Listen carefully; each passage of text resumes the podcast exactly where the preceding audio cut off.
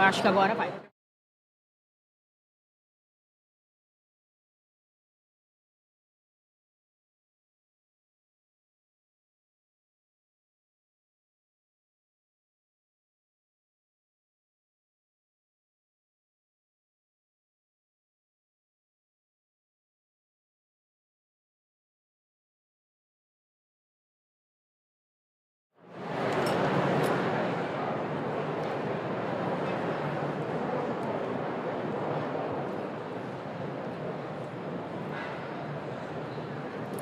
Boa tarde, gente. Tudo bem? Estamos aqui em mais uma vez VexSign dentro da PetVex, o melhor congresso que a gente tem da veterinária.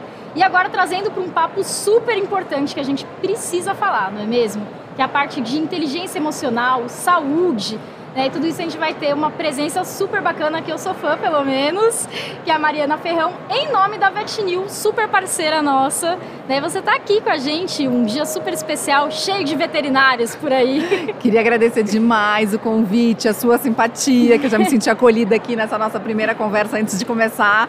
Então, estou muito feliz de estar aqui e realmente, né, tratar de um tema tão relevante. A gente sabe que médicos veterinários sofrem muito com essas questões emocionais, né, e com questões de saúde mental. Então, acho que é um tema realmente de grande importância para vocês. Muita, muita importância e que, infelizmente, né, Mari, não é muito tratado.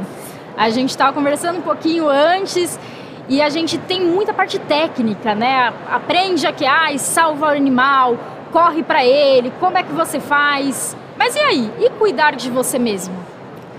Essa é uma grande questão, né? Como é que a gente cuida de quem cuida? A pandemia escancarou essa questão, acho que mundialmente, né? E, vi, e a gente pôde ver o quanto isso é fundamental. Porque a gente agora está vivenciando a crise efetivamente de saúde mental de todos os profissionais de saúde, não só daqueles que tiveram que ir para a linha de frente mesmo, né? Mas também de todo mundo que também viveu a pandemia, porque ninguém escapou. Então, seja-se quem sofreu mais, quem sofreu menos, agora está vivenciando pelo menos a experiência de ter alguém perto que sofreu algum impacto emocional, né? É, se você não sofreu, com certeza alguém que você conhece sofreu e isso te impacta de alguma maneira. Então é um assunto que não dá mais para a gente não falar, a gente tem que falar, né? Exatamente, não dá para colocar embaixo dos panos, nada disso, né? E eu fico muito feliz, sabe? Porque a gente vê a Vectinil aqui presente, trazendo você para bater o papo com a gente podendo olhar disso com uma, uma, forma muito carinhosa, uma empresa gigante, gigante, né? No mercado brasileiro, a gente tem muito orgulho disso realmente, para poder falar que tem alguém dentro do Brasil, em vez de ficar falando, ah, só o pessoal lá de fora que presta. Não, a gente tem ótimas empresas brasileiras e a VectNew aí trazendo esse tema para gente que é, não é falado uma equipe tão grande como a gente está vendo aqui, né? Equipe gigante, tudo de olho no nosso bate-papo. Maravilhoso, maravilhoso. Mais uma vez agradeço pela oportunidade. Perfeito. Marga, um pouquinho que você contasse aqui pra gente como é que foi a questão, né? Porque para quem não te conhece, que eu duvido, sinceramente, mas você fazia parte ali do programa, né, do Bem-Estar, da Globo. Como é que foi essa parte de transição de sair ali da, da TV para montar a sua empresa? Porque você é uma empreendedora, certo? Eu sou uma empreendedora que trabalha hoje eu brinco que a gente trabalha de humanos para humanos, né? Não é mais B2C ou B2B, a gente trabalha human to human, porque acho que todo mundo precisa daquilo que a gente está falando e, e, e, acho que é uma questão, né? Essa semana eu estava preparando duas aulas de pós-graduação que eu vou dar na semana que vem e estava pensando se eu ia falar para médicos, né? Porque tem profissionais de, de saúde que vão fazer com certeza parte dessa pós-graduação, uma pós-graduação da PUC do Paraná. É, se a gente precisa tratar da nossa humanidade ou não. Porque às vezes eu sinto que essa classe de profissionais de saúde, especialmente dos médicos, esquece da própria humanidade. Não porque é, quer esquecer uhum. da própria humanidade, não porque o médico é, tem algumas questões, mas porque a gente é treinado, e aí eu estou falando a gente porque o jornalista também é, a lacrar as nossas emoções. Então, como é que funciona no jornalismo? A gente dá as piores notícias como se nada tivesse acontecido. Então a gente é treinado para não se emocionar com aquilo que a gente está falando. Então eu vou falar, por exemplo, vou dar um exemplo pessoal, né? Eu, no bem-estar, tive que falar da morte de um endocrinologista que era um dos meus melhores amigos, que era Nossa. o Dr. Alfredo Halper. E ele virou consultor do programa. E o Halper, para mim, tinha um significado, tinha um, né, tinha um, eu tinha um carinho muito, muito grande por ele, muito especial, porque ele foi uma das pessoas com quem a gente gravou o piloto do bem-estar. E na hora que a gente gravou o piloto do Bem-Estar, assim, eu falei, cara, eu, sabe aquela coisa, vai com a vibe? Eu fui com a vibe dele, assim, a gente começou a brincar e tal, não sei o que, ele era muito espirituoso, ele tinha uma coisa meio sagaz, assim, que eu também gosto, um humor meio ácido, que, que me atrai, assim. E a gente começou a brincar. E ele viu que eu tinha um jeito meio mandão, assim, né? e ele achou engraçado. Nossa, ele levou um susto. Ele me olhou, né? Eu tinha, imagina, na época eu tinha 33 anos, né? Isso faz mais de 10. E ele falou, me levou um susto, né? Do tipo, essa menina aqui tá mandando em mim. Ele já era mais velho. E, e aí ali a gente se conectou super e a gente passou boa parte do programa, boa parte do tempo em que eu estive à frente do programa, dividindo pelo menos uma vez por semana a apresentação de um programa. E eu tive que noticiar a morte do Dr. Alfredo, que ele faleceu de câncer, no bem-estar, enquanto é, tinha alguém, né, a, a, uhum. diretora do programa, me dizendo no ponto eletrônico: não chore, não Nossa. se emocione. E aí eu, eu, eu fico muito brava de lembrar até hoje que eu segui aquela ordem, porque ali eu deixei de ser humana. E várias vezes eu acho que a gente, né, eu estou falando de jornalistas, mas profissionais de saúde, médicos, médicos veterinários também, é, muitas vezes se afastam da própria humanidade. E, e essa aula que eu vou dar na, na pós-graduação é sobre bem-estar, uma ferramenta que você pode treinar. E eu não tenho dúvida nenhuma que quanto a gente, quando a gente se afasta da nossa humanidade, seja por qualquer razão, a gente está indo na direção oposta Sim. da construção do nosso bem-estar. A gente está destruindo o nosso bem-estar. Porque não dá para você lacrar suas emoções por muito tempo. É aquela velha história. A gente hoje está discutindo na sociedade o que, que aconteceu com os homens que foram ensinados a conter o choro. Olha esse choro, menino. Uhum. Hoje a gente está falando disso, mas quantas gerações a gente demora, demorou para falar disso? Qual é o impacto disso hoje para os homens que não, não conseguem nomear as próprias emoções, que não conseguem discutir, é, falar sobre isso abertamente, que não conseguem expor a vulnerabilidade, que não conseguem receber acolhimento, receber ajuda, pedir ajuda? Né? Às vezes não é nem receber, às vezes Sim, não é conseguem pedir, pedir ajuda. Né? Então eu acho que é um assunto que a gente precisa falar, porque a minha grande questão é: será que quando a gente é médico, médico veterinário, jornalista, advogado, CEO, diretor, empreendedor, é, publicitário, a gente deixa de ser gente? É, a gente achava antigamente, né, a gente falava muito, não, não, não, eu, eu tenho meu lado profissional, mas eu, eu, deixo eu deixo o meu lado pessoal em casa, minha vida pessoal em casa e vou para o trabalho. Na hora que eu passo o crachá, eu não esqueço dá. do meu lado. Ainda bem que esse foi um dos aspectos que a pandemia também escancarou não há separação entre vida pessoal e profissional. E a gente vivenciou isso na prática quando as crianças começaram a entrar na tela, nas, nas, nas reuniões, nos calls online e tudo isso. Então, assim, a gente começou a, a entender que aquilo que acontece no nosso ambiente de trabalho interfere na nossa rotina em casa e o que acontece na nossa rotina em casa faz parte do que a gente consegue ou não entregar no nosso trabalho. Então, a gente acho que hoje todo mundo já tem um pouco mais de clareza sobre é, não dá para a gente deixar de ser gente para a gente ser alguma função, algum cargo, para a uhum. gente atingir algum objetivo, para a gente atingir algum, é, alguma promoção, para a gente conseguir algo que a gente deseja. A gente pode até tentar, a gente pode chegar lá, mas depois o custo vai ser muito alto. Com certeza. Seja para a gente, seja para o outro, porque a gente também não pode esquecer que o nosso planeta ele é finito. Né? Então, assim, eu abri a minha empresa aí falando um pouco da transição porque eu acredito num conceito de saúde onde o sistema é finito, porque o planeta é finito. Então, se eu cuido do meu bem-estar, se eu cuido da minha saúde, da minha qualidade de vida, eu estou desonerando o sistema. De alguma maneira, eu vou gastar menos com medicamento, eu vou depender é, menos do sistema de saúde, eu vou abrir vaga para quem precisa. E olha o que aconteceu na pandemia, quando tanta gente precisa e não tem vaga para todo mundo. Não importa se, se, o sistema é privado ou se o sistema é público. Sim. O sistema ele é finito, porque a gente está falando do mesmo planeta. Então, se eu cuido de mim, eu estou cuidando do todo. E se eu não cuido de mim, eu estou onerando o sistema. Então, eu acho que essa é a primeira, primeira coisa para a gente começar a pensar é que a gente precisa entender que a gente faz parte de um coletivo. Nós não estamos sozinhos no mundo e nunca estaremos se tudo der certo, né? Porque eu não quero viver sozinha nesse mundo. Eu também não. Né? E eu acho que tem uma, acho que isso é uma questão muito importante, porque uma das questões que mais afeta a saúde mental de qualquer pessoa é pertencimento. Se você não se sente pertencente, você tem um problema de saúde mental. Então, se você não sente que você pertence à empresa que você trabalha, porque os valores são diferentes, porque você não se sente reconhecido, porque você sente que não tem voz, porque você sente que as suas ideias não são valorizadas, você pode, sinal de alerta, você pode ter um, um problema de saúde mental. Então, o que, que aconteceu? Né? Quando eu estava na Globo, é, eu comecei a perceber o quanto as questões de saúde mental e emocional eram muito caras para mim, me impactavam muito. E eu queria falar mais sobre esse assunto. E lá a gente tinha uma dificuldade, porque a TV você tem que mostrar aquilo que você está dizendo, né? Então, assim, uma das coisas, até semana retrasada eu estava viajando de férias na Bahia e uma moça veio falar comigo: Meu Deus, eu nunca esqueço quando vocês mostraram a quantidade de açúcar numa latinha de Coca-Cola. então, essas informações. Tá no rótulo da lata de Coca-Cola que uma lata de Coca-Cola tem 37 gramas de açúcar. Mas você sabe quanto que é isso, se a gente for medir Sim, aqui? você não tem noção, né? Aí a gente mostra. Bom, 37 gramas de açúcar são 4 colheres de sopa.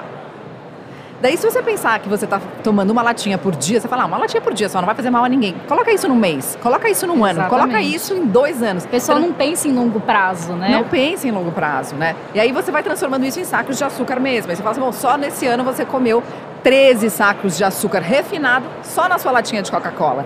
Então, TV precisa disso, precisa mostrar. Agora, como é que a gente mostra uma depressão? Como é que a gente mostra uma síndrome do pânico?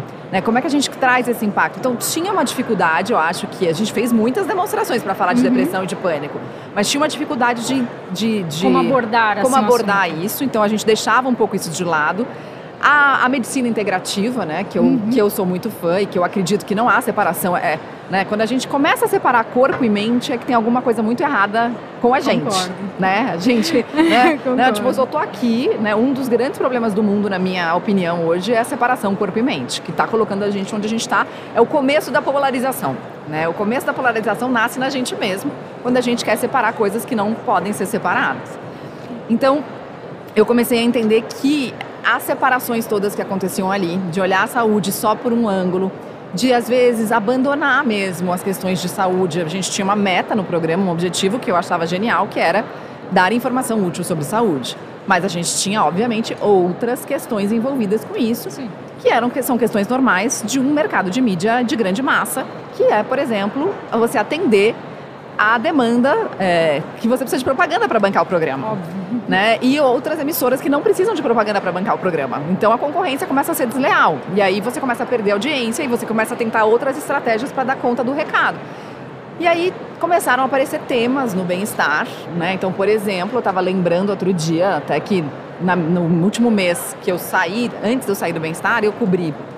Eu fiz a cobertura de Brumadinho, que foi uma das melhores coisas que eu já fiz na minha vida profissionalmente, uma das mais difíceis, mas é, que eu considero uma das mais intensas do ponto de vista de experiência pessoal. É, depois, eu cobri a morte do Boechat, que foi meu parceiro de bancada no Jornal da Band. Cobri aquele caso dos meninos que morreram queimados no Flamengo. É, depois, o tiroteio que teve na Grande São Paulo numa escola, que um menino entrou atirando em todo mundo. Aí você olha para isso, você fala em um mês, quatro coberturas como essa, você fala, meu, mas isso é bem-estar? Uhum. É disso que eu quero falar.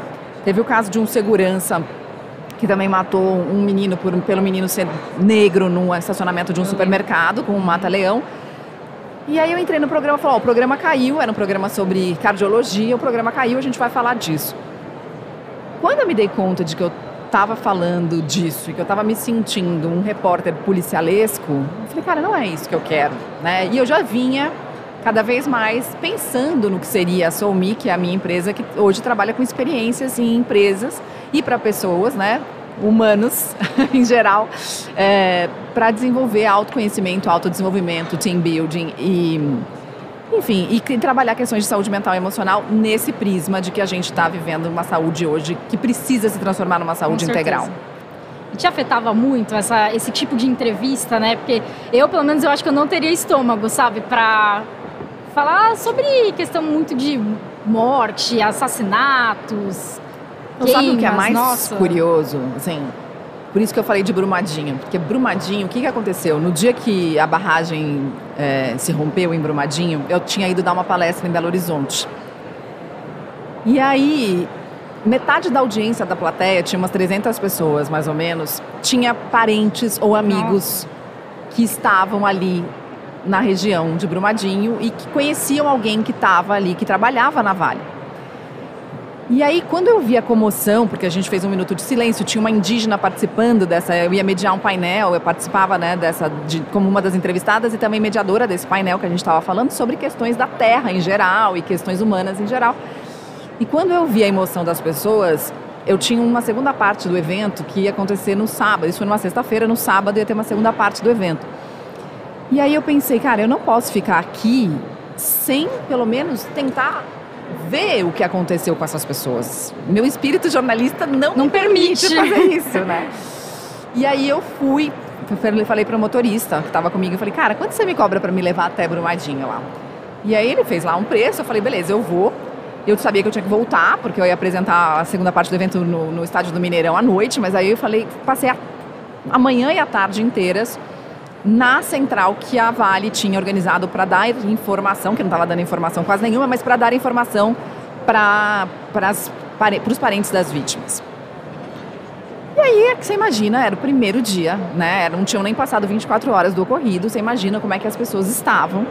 Então ali tinham pessoas, desde é, o Léo, por exemplo, que depois acabou participando comigo quase um ano de um programa que eu tinha na, na Rádio Globo, falando sobre como é viver depois sem a esposa, porque ele perdeu a esposa no dia em que ela voltou da licença maternidade. Ela voltou da licença maternidade no dia em que a barragem se rompeu, falou por vídeo no, no celular com, com a filhinha deles, é, com o filho, na verdade, com o filho deles, ah, espera a mamãe, que a mamãe tá indo para te dar banho. E depois não se teve mais notícia dela e demorou muito tempo para encontrar uma parte do corpo dela que foi achada. Demorou quase um ano para ser encontrada. Uma parte para eles poderem fazer o enterro. Então, assim, uh, ali eu, eu pude ver a tragédia de muito perto, mas eu estava livre porque eu fiz a cobertura inteira com meu celular. Eu liguei para a diretora do bem-estar, porque eu estava vendo que no grupo do, do programa a discussão era Vamos transformar o programa de segunda-feira sobre Brumadinho. Vamos falar sobre o risco de você lavar verduras e legumes com água contaminada pela barragem. Aí eu olhei e falei assim, gente, as pessoas estão aqui querendo saber se elas vão encontrar os filhos, se elas vão encontrar os maridos, as esposas, uhum. né, se elas perderam primos, enfim, netos. A gente não pode falar sobre lavar verdura. A gente tem que falar sobre luto, a gente tem que falar sobre ansiedade, a gente tem que falar sobre tensão, a gente tem que falar sobre frustração, a gente tem que falar sobre raiva, a gente tem sobre qualquer coisa, mas a gente não pode falar sobre verduras. Então eu liguei para a diretora e falei assim: "Olha, deixa eu te falar uma coisa, eu tô aqui em Brumadinho, ela não sabia que eu tinha ido dar palestra, e eu quero ficar aqui, eu quero apresentar o programa daqui na segunda-feira". Aí ela, ah, não sei e tal. Eu mandei os vídeos que eu tinha gravado no meu celular das pessoas chegando desesperadas para pedir informação lá no centro que a Vale tinha montado. E aí ela me ligou de volta e falou assim: fica. E aí é, ela me ligou e falou assim: será que você pode ficar até amanhã? Isso foi na segunda, depois do programa. Aí depois na segunda, na, na, na terça, você será que você pode ficar até sexta? e aí ela falou: você quer um cinegrafista? Eu falei: não quero. Você quer um produtor? Eu falei: não quero. Por quê? Porque o celular, nessa hora, quando você tem a capacidade, né, tem a possibilidade, na verdade não a capacidade, porque a capacidade todo mundo tem, mas quando você tem a possibilidade de chegar perto de alguém de um jeito que a pessoa mal percebe que ela está sendo gravada e que você pode é, entrar mais na emoção mesmo da Algo pessoa. mais humanizado, né? Muito mais humanizado. Mais próximo. Que você liga uma luz, que você liga uma câmera, que você bota Sim. um microfone, você já está mudando a cena, né? Você já está interferindo naquela realidade. Então, a, e, e, o celular te dá muita agilidade, tinha muita coisa para mostrar. Então eu fiz uma cobertura com o que eu achava que era importante e eu pude chorar com as pessoas que eu estava entrevistando. E depois que eu desligava o celular, muito mais e mais e mais eu chorava ali e me acolhia. Eu fui dormir tarde todas as noites, assim, porque eu ficava horas depois meditando para limpar um pouco daquilo, para uhum. poder, às vezes, até rezar por aquelas almas que precisavam de, assim, né, diante da crença de cada um, encontrar uma luz. É, e, a, e, a, energia era muito pesada, dava para sentir mesmo, fisicamente, o peso daquela Sim. energia. Mas o fato de eu ter feito isso de maneira consciente, de me emocionar de maneira é, consciente e permitir que a emoção fluísse no meu trabalho e permitir me emocionar junto com as pessoas, facilitou a minha cobertura e me deixou com menos resquício disso do que, por exemplo, uma cobertura que eu tenho que fazer, por, por exemplo, a morte do Boixá, uhum. que era além de tudo também um grande amigo, assim como o Dr. Alfredo em que você está falando, você tem que dar as informações, mas você não pode se emocionar. É, é muito mais difícil, porque você tranca coisas que você precisa pôr aí pra você fora. absorve pra você, né? Você não consegue lidar direito com aquilo. É. Acho que a gente lida muito melhor quando tá com o outro, não é? Em relação a, a poder falar abertamente, poder seguir uma orientação, enfim. Eu, Não, pelo menos, só não chorar, gosto. às é, vezes só chorar já alivia, né? A lágrima limpa também. Não ficar segurando, né, não ficar você. segurando, não ficar Exatamente. segurando. A gente na veterinária sofre muito com isso. Eu imagino. muito. Porque eu até tirei print, se não me engano, depois até para te mostrar. É uma amiga que se formou comigo. Eu tava falando aqui pra você, eu me formei faz pouquíssimo tempo, faz um ano. E aí a cachorrinha dela morreu. E ela postou assim, tá? No Instagram. Ah, a gente se prepara tanto durante cinco anos para lidar né, com isso, do óbito de um animal que a gente gosta, porque a gente faz veterinário porque a gente ama bicho, né? E, mas eu não pensei que eu estaria preparada para quando você fosse. Eu falei, cara, como assim? Como assim, né? Não tem isso. Você Não. tem que chorar, você tem que sentir aquela emoção mesmo, né? Não existe preparação possível para a morte, né? Embora seja a nossa única certeza na vida, não existe preparação possível para a morte. E eu acho que é isso que você falou. Você pode ter visto um milhão de bichos morrerem. Mas na hora que aquele que você ama, que conviveu, que tem uma história, que presenciou momentos da sua vida importantes, com quem você trocou tanto, com quem que você cuidou, que você alimentou, na hora que esse vai embora, é outra experiência, completamente diferente. Assim como cada um que você vai perder também é uma experiência. A experiência de comunicar a morte para os donos, por exemplo. Eu passei uma, uma, uma experiência com a minha cadelinha que depois eu fiquei traumatizada. Eu não quis mais bicho nunca mais, assim, porque é, minha, mãe tinha- minha mãe faleceu quando eu tinha 20 anos, de um AVC repentino. Ela ficou um mês em coma, mas assim, foi um, né, do nada. Ela tinha pressão alta, mas estava controlada. E aí ela teve o AVC hemorrágico, foi para o hospital, ficou em coma um mês e faleceu um- exatamente um mês depois da internação. E a, e a Juma, que era minha cocker, ela era basicamente da minha mãe. Na verdade, eu que tinha enchido a paciência da minha mãe, daquele jeito assim, sabe, criança, Criança. que eu espalhei cartaz pela casa inteira, pelo amor de Deus, dá o cachorro. Fiz apresentação de por que, que um cachorro ia me deixar mais feliz, etc e tal. Assim, até que minha mãe não aguentou mais, falou, me ligou pro meu pai um dia no trabalho e falou assim, meu, não aguento mais a Mari. E aí meu pai falou, tá bom, vai, compra o cachorro. E eu me lembro de eu indo lá, né, no Canil, me lembro até na rua do Canil, que era na Vila Olímpia, aqui em São Paulo. E, e aí a gente, a hora que ela veio assim andando pra mim, eu falei, gente, é o dia mais É feliz ela. da minha vida. E aí, é, um pouquinho depois que a minha mãe faleceu, ela teve um, um tumor gigante no intestino, que bloqueou o intestino dela. E teve um dia que eu tava indo, assim, eu tava indo para o trabalho. Na verdade, acho que eu tava no último ano da faculdade, talvez, não me lembro mais. É, e aí eu falei, Juma, Juma, o que aconteceu? E ela estava embaixo do sofá, assim. Na hora que eu tirei ela debaixo do sofá, eu vi já uma bola no intestino dela. Daí eu cancelei tudo que eu ia fazer.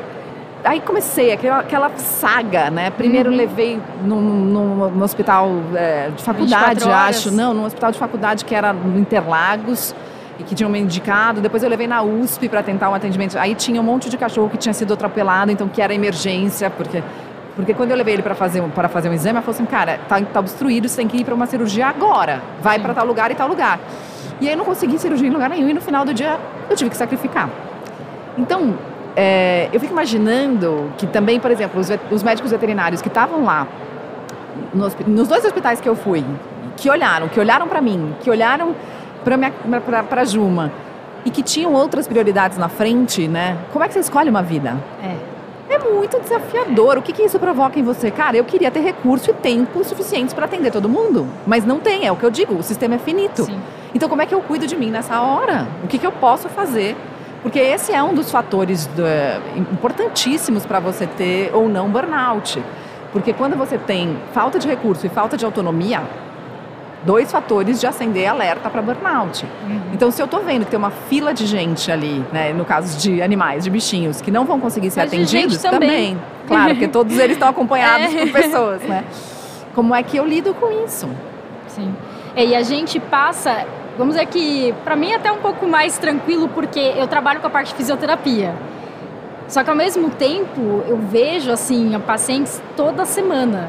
Então imagina, você cria um vínculo muito diferente. Eu sei a rotina da família dos meus pacientes, dos tutores. Então é muito complicado, sabe? Você às vezes não é nem uma questão de vir a óbito em si, você dá uma má notícia. Você não sabe como que você faz, basicamente. Né? A gente da a nova geração da veterinária tem muita dificuldade realmente com isso e a gente já é ensinado o quê? Cara, não pode sentir, não pode chorar, né? E aí? E aí que você entende por que, que você tem tanto burnout, como você falou. A gente é uma das profissões que mais tem, mas isso que eu acho que uma maneira geral, né, na saúde, porque passa por isso. Em relação a meio que escolher vidas, escolher prioridades, que você fica é estranho, né, até. É muito estranho, porque é isso. Quanto vale uma vida? Qual vida vale mais que a outra? Exatamente. Como é que a gente mede isso? Exatamente. Não dá pra gente medir isso, né? E, e, eu acho que tem uma coisa que, que, que eu, eu acho importante, assim, a gente. A gente não precisa necessariamente dizer para o, por exemplo, o dono do animal. Mas eu acho que é importante a gente reconhecer antes da comunicação. Então, assim, você está atendendo o animal e aí você percebe que, por exemplo, ele pode ter uma displasia no quadril e que ele não vai mais andar. Uhum. E que isso vai, ou que não vai mais poder brincar com o filho né, daquele casal que queria tanto jogar bolinha e o cachorro ia lá pegar, putz, isso não vai rolar. Isso acabou, né? Tipo, pegar o frisbee no parque também acabou. acabou. Né? Não vai poder mais te acompanhar na corrida do final de semana, sei lá. Aí você vai ter que comunicar isso. Daí, a primeira coisa é assim, você disse, né? Eu conheço a rotina. Eu sei da importância de tudo isso. E eu, como pessoa, consigo sentir a dor do outro. Ainda bem. Né? Eu me lembro do depoimento de uma enfermeira que estava lá é, no desastre de Brumadinho e ela me viu desesperada, chorando. É, uma, bem na hora que eu conversei com, com o Léo, que eu citei, quando ele me contou da história, me mostrou a foto do filho e me falou que a mulher tinha falecido, eu me desesperei. Assim, eu fui para um canto chorar e falei, cara, eu não posso nem imaginar o que, que é, porque eu já perdi minha mãe. Eu sei o que é, é perder Perderam. uma mãe, né? E, e, mas assim, eu não tenho ideia do que é perder uma mãe com quatro meses de vida. Eu tive minha mãe por 20 anos. Então, assim, na hora que, eu, que isso caiu assim, em mim, eu, eu não conseguia fazer nada. E aí essa enfermeira me viu chorando. E aí ela, ela achou até que eu tava, que eu tinha perdido alguém, né? E aí ela foi falar comigo. E ela falou assim: olha, tem uma coisa que eu aprendi e que eu não aprendi na faculdade, mas que eu aprendi no desastre de Mariana, porque ela tinha trabalhado no desastre de Mariana. Ela falou assim: eu aprendi no desastre de Mariana. A maior doença não é aquela que está no hospital, na UTI, terminal. A maior doença da humanidade é não sentir a dor do outro. Nossa, perfeito. Então, assim, que bom que a gente sente, que bom que a gente não sabe como dar a notícia, porque isso significa que, uh, não estou doente, sou humano, Sim. né? Sou humana. Então, assim, o que, mesmo que você não comunique para a família a sua, o seu sentimento, mas antes de dar notícia, pergunte para você mesma, como é que eu estou me sentindo com isso? Cara, onde isso me pega? Né? Porque na hora que a gente consegue identificar, cara, meu, eu também, por exemplo, gosto de correr com meu cachorro no final de semana, então eu estou identificada com essa família, eu sei a falta que isso ia me fazer. Quando você identifica isso, a maneira como você se comunica com a família vai ser mais empática. E isso vai diminuir a sua dor, porque vai ajudar na comunicação e vai ajudar também o outro a entender que ele não está falando com uma parede né? E com uma pessoa que não tem sentimentos. É o que a gente mais escuta, infelizmente, dos tutores. E eu super concordo com eles. Eles falam o quê? Vocês não têm sentimento? É, porque eles falam assim, ah, a pessoa foi no hospital X e falou comigo de uma forma tão assim, ah, papum, o Fred não tem mais nada para fazer. Né, se coloca ali no lugar do outro mesmo. É muito complexo, né, em é relação a isso. Complexo. Mas é o que você falou, dá pra gente trabalhar, é. né? É, esse de não ter mais nada o que fazer é, pode ser uma verdade, né? Porque Sim. muitas vezes não tem o que fazer mesmo. Mas será que a gente precisa dizer isso desse jeito? Isso. Né? Quais são as outras formas que a gente diz a mesma coisa sem precisar dizer essa frase? Porque essa frase é muito, muito ruim é. mesmo. Né? Essa frase ela é uma frase que, que coloca o outro nessa posição de você não está ligando para mim. Porque no fundo, no fundo, ela, a pessoa racionalmente, ela pode até entender, não, cara, é, ela, ela sabe tecnicamente se é possível fazer algo mais ou não. Mas no, naquele momento, a racionalidade dela foi embora, a razão dela foi embora, ela é pura emoção, ela está perdendo né, o que muita gente chama de filho, de filha, uhum. né? Exato. Então, que é um bichinho que conviveu anos, e mesmo que ela não chame de filha, ela ama o animal dela, né, por N razões. E agora vamos falar então de coisa boa. Vamos falar de coisa boa. A gente tá falando de coisa boa, emoção Com é certeza. Boa. É. Mas como que a gente trabalha isso Em relação, eu sei que você gosta agora de surfar. Ah, não é? Surfar até com o filho mais velho, é isso? Então, eu, eu comecei a surfar ainda quando eu estava no Bem-Estar. É, e na verdade foi muito engraçado, porque eu comecei a ler um livro, eu sou cheia dos livros, né? E eu comecei a ler um livro, daquelas que você ganha de alguém e tal, não sei o que, você guarda na estante, e repente, ah, daqui esse livro, deixa eu ler.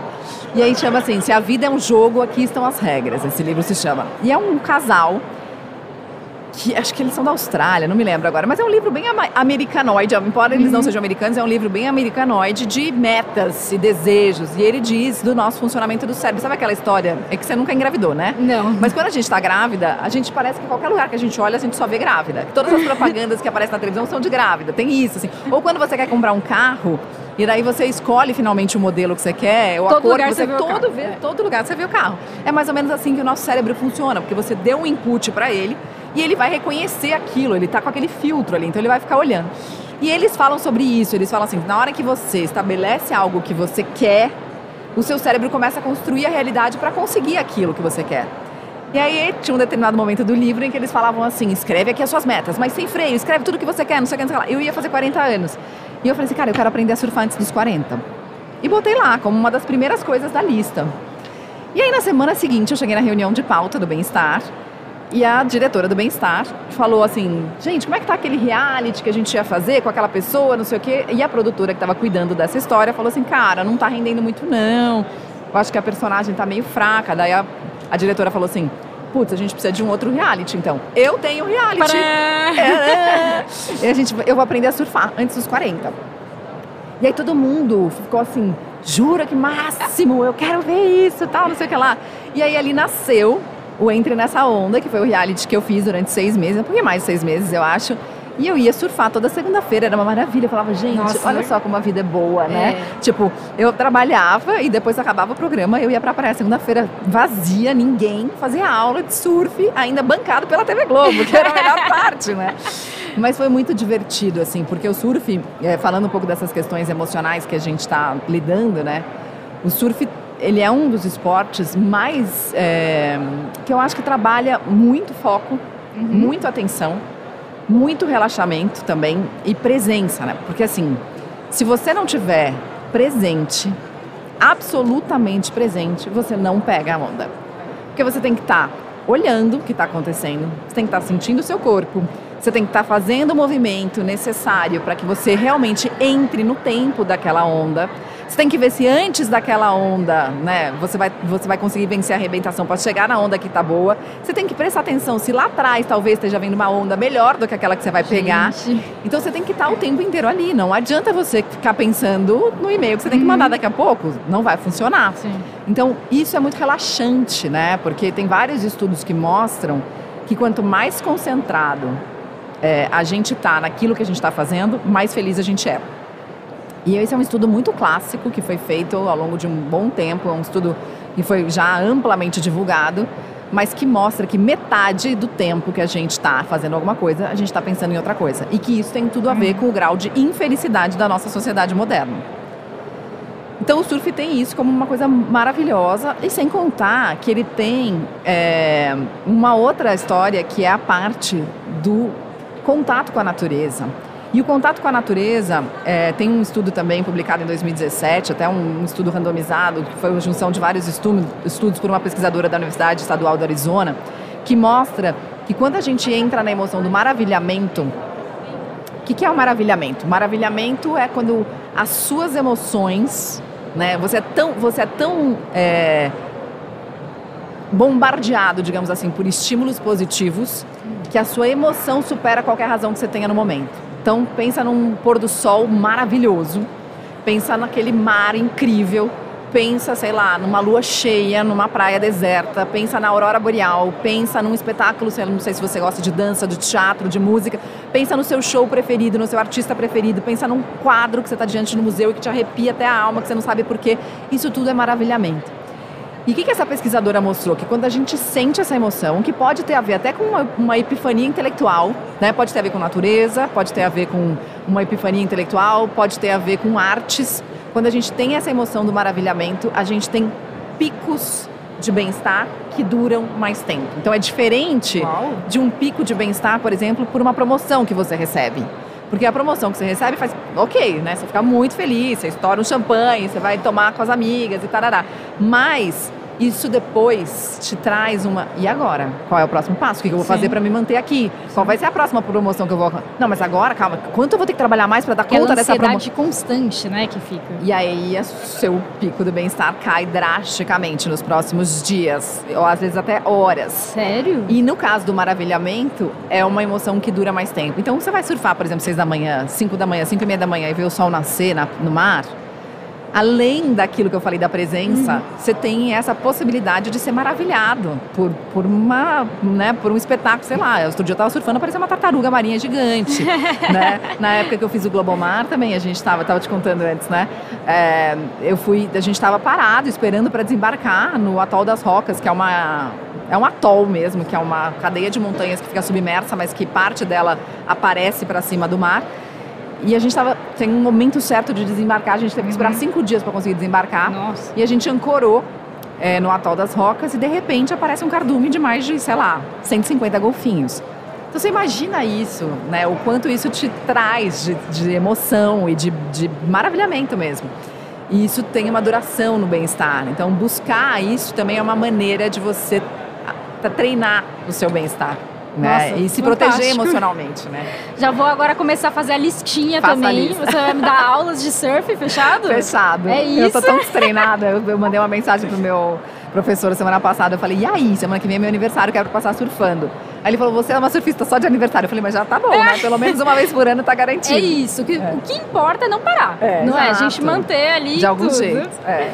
E é verdade que você quer até ter uma cachoeira, então, dentro de casa? Eu quero ter uma cachoeira dentro de casa, não, é no quintal da, da- da- de onde eu estiver morando, não precisa necessariamente ser minha casa. Ah, entendi. Mas onde Boa. for que eu estiver morando, quando eu, quando eu estiver perto da morte, eu quero morrer com 107. Eu acho interessante isso, né? Ah, mas você, você, sabe, mas você estabeleceu um número para você morrer. Eu acho muito que as palavras têm poder e o pensamento tem poder, assim, né? Sim. É, e eu fui muito impactada pela minha mãe, que falava que ela ia morrer antes dos 50, desde quando eu a conheci. E ela morreu com 48. E eu ficava muito brava com ela quando ela dizia que ela ia morrer antes dos 50. Eu falava, mãe, para, não fala isso. E ela falava, não, mas eu vou morrer antes dos 50. Ela falava com uma calma, assim, sabe-se lá se ela sentiu alguma coisa, se isso pode ser intuição, se isso. Não sei. Espiritual, né? Não sei, porque eu não tive tempo de ter essa curiosidade para perguntar para ela, sabe? Eu acho que eu não tinha essa curiosidade, até espiritual, por exemplo, até, até quando ela faleceu. E, e aí, então eu botei na minha cabeça que eu quero morrer aos 107, que eu acho uma idade. Eu gosto do número 7, eu acho uma idade, uma idade bonita. Eu acho que trabalhando nessas questões de bem-estar e cuidando especialmente da saúde integral, eu consigo chegar lá com uma certa, ainda, pelo menos levantando e sentando da cadeira com autonomia, ainda no banheiro sozinha, tomando banho sozinha, conseguindo pensar. E aí eu- um dos meus desejos é, é realmente ter uma cachoeira no lugar onde eu estiver morando, porque pra mim começar o dia tomando banho de cachoeira é tipo Nada melhor. nada você. melhor. é. Que bom, meu, que bom. Feliz de ver você assim empolgada contando tudo isso. É. Nossa, vai, pega em tudo, sabe, na gente, Que toda bom. essa energia. Também adoro uma vibe boa, assim. bom, que Acho que bom. foi muito bom. O nosso bate-papo chegou ao fim. Caraca, gente, passou muito rápido. É, porque é uma delícia. Foi eu uma hora? falo. É. Eu falo, olha, eu falo, toda segunda-feira eu falo no meu programa, eu falo que aqui é, passa assim, ó, voando, porque realmente é algo muito descontraído, né? Uma conversa muito gostosa que É a um gente prazer sempre tem. imenso. Obrigada, obrigada Que a bom, você, viu, obrigada. Até a próxima, né? É. A Vexnil por ter dado essa grande oportunidade pra gente, grandes conhecimentos aqui. Total, muito Achei bom. muito, muito legal mesmo. Espero todo sucesso aí na empresa, né? Que a gente possa trazer isso para o mundo empresarial, que infelizmente não tem muito. Né? O pessoal não, não sei se eu tô em outra vibe também empresarial, que a galera ainda não tem essa noção, mas que eu espero a gente poder trazer isso quanto antes. Levar uma experiência de surf para as empresas. Ah, aí, ó, pronto. Já estamos formando agora, gente. Tá uma vendo? turma para fazer surf É isso. nas empresas. O que mais que a gente vai fazer? Uma vai- trilha. Já vamos agora pensar Rafting, em tudo. mergulho. Ó, Botar, Pronto. botar a galera para jogar futebol de sabão. Fechado. a gente já tem agora uma lista de Uma opções para fazer com os É empresários. só entrar aí, em ó. contato com a gente lá na Isso Soulme. aí, é, não pode perder, né? Tem que seguir, acompanhar o trabalho no Instagram da Soulme para poder aí estar integrado no mundo de importância emocional. Né? Maravilhoso, né? obrigada pela oportunidade. Obrigada a você. É isso, gente. Não esquece que a gente ainda tem muitos bate-papos, a gente só tá começando, hein, a feira, então fica ligado na gente, não perde nenhum, beleza? Tchau!